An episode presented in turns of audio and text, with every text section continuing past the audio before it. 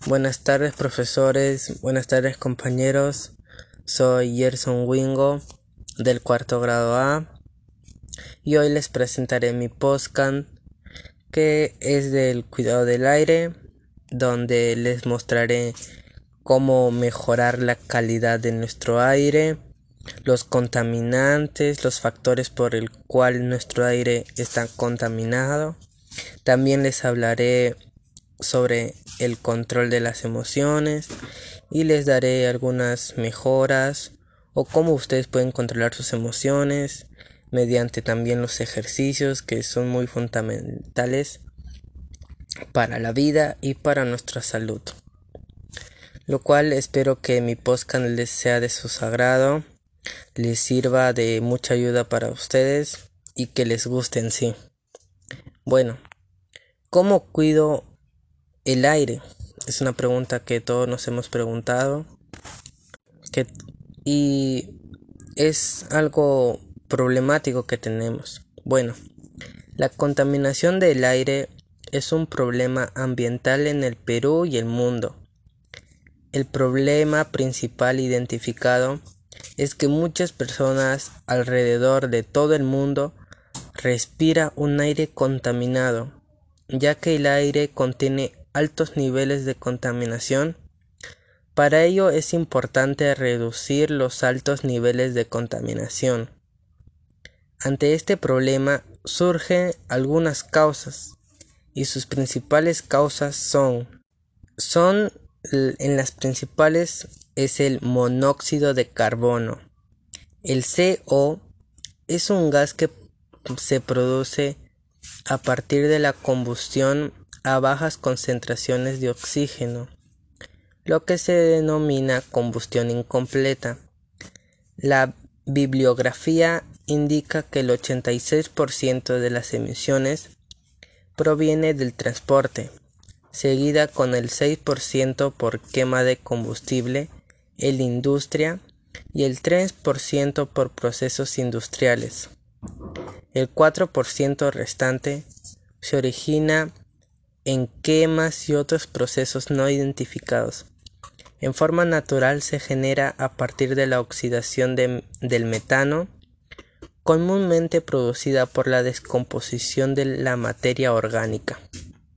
El CO puede causar efectos adversos en la salud, ya que compite con el O2 en el torrente sanguíneo, lo que produce la capacidad de la sangre de transportar el oxígeno a, a los diferentes órganos.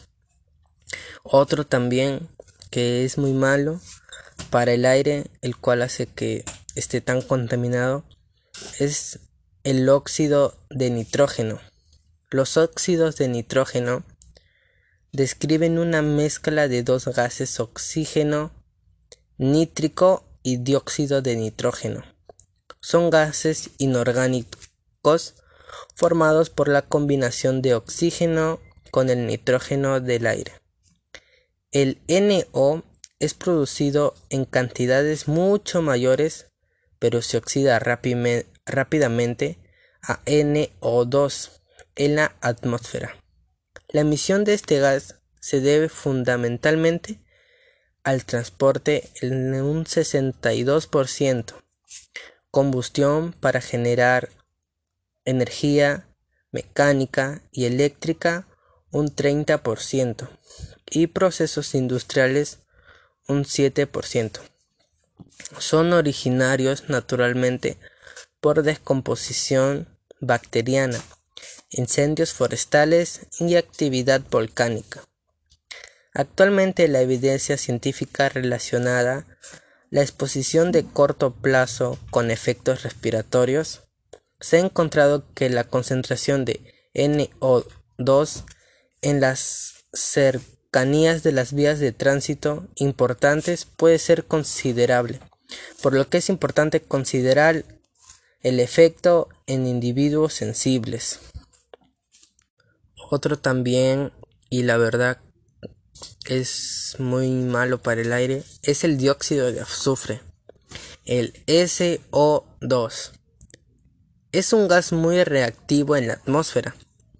Casi todos los combustibles fósiles tienen rastros de azufre en su composición, por lo que el SO2 se emite fundamentalmente a través de la quema de combustibles fósiles, en un 93% tanto en la industria como en la generación de energía eléctrica, seguido por las emisiones asociadas a los procesos industriales y el transporte. Actualmente la Organización Mundial de la Salud ha establecido una correlación directa entre los efectos negativos sobre el aparato respiratorio y las concentraciones del SO2 en el aire, mencionándose especialmente la aparición de broncoespasmos y efectos en asintomáticos. Quiere decir que el dióxido de azufre es muy negativo para nuestra salud y ha generado muchos efectos en los seres humanos y tal vez en, en los seres vivos que podrían ser los animales. No lo sé, pero con investigación y mucha investigación creo que lo sabré y se los podré informar. Bueno, sigamos. El material particulado, el PM, el término material particulado incluye partículas sólidas o líquidas que por su pequeño tamaño permanece suspendida en, en el aire. La caracterización de las partículas suspendidas en el aire se realiza de acuerdo a su tamaño. Este se indica con el nombre PMN y correspondiendo la n al diámetro aerodinámico de las partículas retenidas, usualmente expresado en un m o, o sea, micrómetros. En general se considera que cuando el diámetro aerodinámico de estas partículas es mayor a 100 um, sedimentalmente rápidamente y no permanecen en el aire un tiempo suficiente para ser trasladado más allá de algunos metros.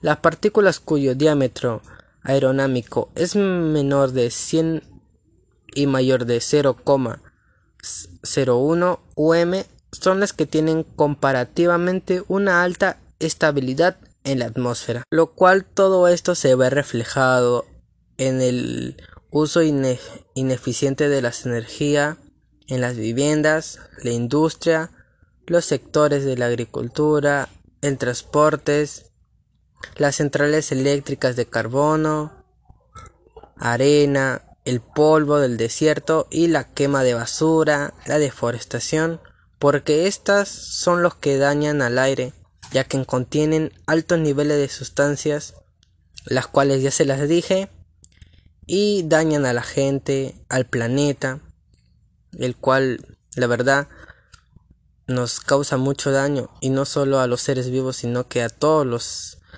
que a todos. Bueno ahora les diré algunas acciones que nosotros podemos hacer para mejorar la calidad de nuestro aire. Que todos nos hemos preguntado. Bueno acciones que podemos hacer. Podemos en el caso de tener un auto informarse sobre los valores de emisión contaminantes, tener en cuenta los productos y servicios con etiquetados y certificados ecológicos, priorizar los productos locales frente a los que requieren transporte internacional, evitar artículos que contengan productos tóxicos y buscar alternativas ecológicas. Evitar el derroche energético en todos los ámbitos, adquirir aparatos teniendo en cuenta criterios de eficacia energética, incorporar criterios de prevención de residuos desde el momento en el que se adquiera un producto. Bueno, eso fue todo con lo de cómo cuidar el aire. Ahora vamos a pasar al siguiente tema que es el control emocional. ¿Qué es el control emocional? Bueno, el control emocional, una emoción es la alteración del ánimo, ya sea intensa o pasajera, de pena o agradable, y que esté acompañada de cierta conmoción somanética. Las emociones son reacciones naturales por parte de una persona que hacen al individuo ponerse en alerta cuando aparecen situaciones que pueden suponer amenaza, peligro, frustración, entre otras muchas.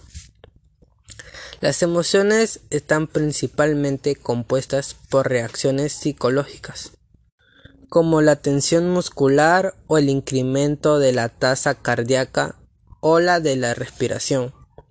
Para poder comprender y controlar las emociones es necesario tener o haber adquirido algunas habilidades para manejarlas, ya que así no se logrará, se pueden vivir estados desagradables y o conductas poco deseables. ¿Cómo se realiza el control emocional? El control emocional se lleva a cabo con el objetivo de entender y controlar las emociones a las que una persona se puede ver expuesta en su día a día y que generen respuestas por parte del cuerpo hacia ellas. El control emocional puede ayudar a la persona en lo siguiente. Puede ayudar a manejar mejor los problemas. También puede ayudar a disminuir el desgaste psicológico y permitirnos hacer frente a las dificultades que aparecen en el día a día. Permite controlar los sentimientos y las emociones de las personas. Genera y potencia la autoestima. Da a la persona una sensación de autonomía y de seguridad, así como de perfección del control de la situación estimulada. Las relaciones interpersonales mejora el rendimiento de las personas en distintos ámbitos. ¿Y en qué consiste el control emocional? Bueno, el control emocional consiste cuando una persona se expone a un estímulo, se genera una emoción y esta emoción produce en, en, su vez reacciones psicológicas. Aunque el tipo de reacción y su intensidad varía en función de cada persona, ya que algunas son más sensibles que otras y es que la persona que se deja influir o dominar por, por sus emociones puede actuar impulsivamente sin reflexionar ni tener en cuenta las consecuencias de sus actos. La ira, el odio, el miedo, la confusión o la irritabilidad, entre muchas otras, producen una actividad en el cuerpo y pueden interferir en la conducta de la persona. La capacidad de sentir una emoción es innata en todas las personas, aunque la forma de reaccionar a ellas puede aprenderse, modificando el resultado de la actividad de las personas. Bueno, por lo cual, ya habiéndoles explicado qué es el control emocional, ahora les voy a dar unas acciones eh, las cuales ustedes pueden realizar cuando se cuando se sientan tristes, solos. Y esto les ayudará mucho, en verdad. Ya que a mí me ha ayudado. Bueno, uno puede ser intentar recordar sus virtudes y sus éxitos. La reanimación en tus virtudes y puntos fuertes es una de las mejores estrategias para gestionar tus sentimientos. Consiste en pensar en lo que te ha provocado esta emoción, pero reduciendo su significado negativa. Un ejemplo, en lugar de enfadarte porque has llegado tarde a un lugar, puedes pensar que se ha dado que siempre llegas temprano y no es tan grave. Otro puede ser, piensa en tu futuro más inmediato. Las emociones muy intensas pueden provocar que te olvides de un futuro y que tus acciones van a tener consecuencias. Aunque en este momento tan solo seas capaz de vivir en el presente y tu frustración, enfado o nervios te parezcan tan importantes, quisieras sintiendo eso dentro de una semana. Pensar en el futuro más inmediato es muy eficaz para mantener el autocontrol, tal y como se demostró en el experimento popular a través del libro de inteligencia emocional. En él los niños resistieron la tentación de comer una golosina a cambio de recibir otra, obtuvieron mejores resultados en los test escolares, mejores trabajos en los años vendieron. Otra puede ser medita habitualmente.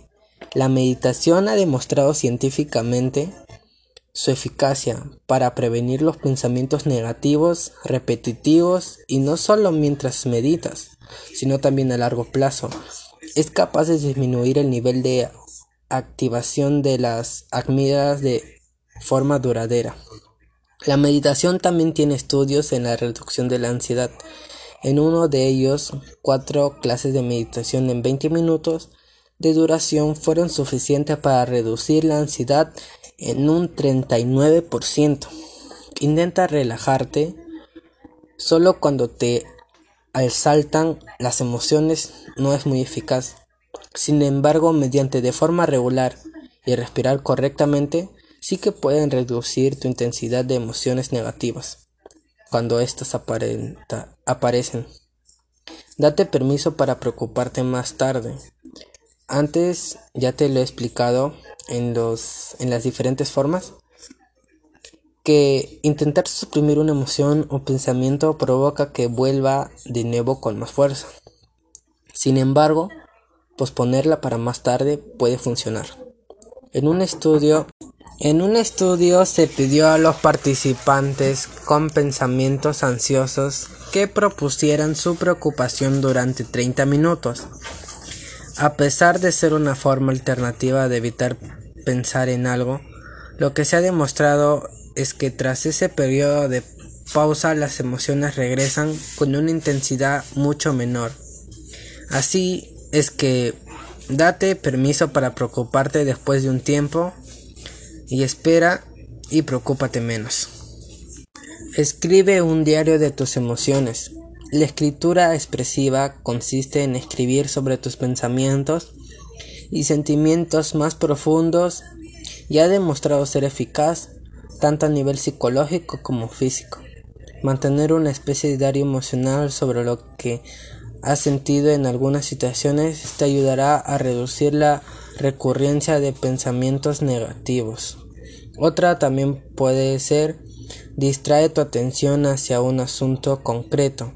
Las personas que han mejorado o han mejorado su gestión, sus emociones también han aprendido a usarla, a usar la distracción para bloquear sus estados emocionales antes de que sea demasiado tarde y parece que resulta muy eficaz cuando prevén que van a experimentar emociones intensas y no tienen suficiente tiempo para usar otras estrategias. Por ejemplo, una forma muy efectiva para calmar a un niño es mm, diciéndole toma un caramelo y así, el cual él distrae su atención y pues deja de llorar. Ah, También puedes optar por empezar a hacer ejercicios y en lo cual eh, ahora te voy a decir algunos ejercicios que puedes hacer y que te ayudarán mm, mucho y espero que te ayuden mucho. Por ejemplo, el estiramiento del cuello. Es sencillo y rápido. Se trata de tocar el pecho con el mentón y ejercer presión en la nuca con las manos entrelazadas. Estiramiento del brazo con el tronco recto. Pasa un brazo por delante del pecho tocando el hombro contrario. contrario. Apoya la otra mano en el codo y haz fuerza. Estiramiento de espalda. Siéntate de rodillas con los glúteos sobre tus talones. Ahora estira los brazos todo lo que puedas. Notarás como tus brazos y tu espalda se estiran mucho. También puedes optar eh, por la respiración abdominal. Se hace sentado o tumbado. Coloca las manos una sobre el pecho y otra sobre el estómago Inhala por la nariz durante unos segundos, notando cómo la mano de tu estómago sube y la otra no. Aguanta unos segundos y exhala por la boca suavemente, hasta contraer los músculos abdominales.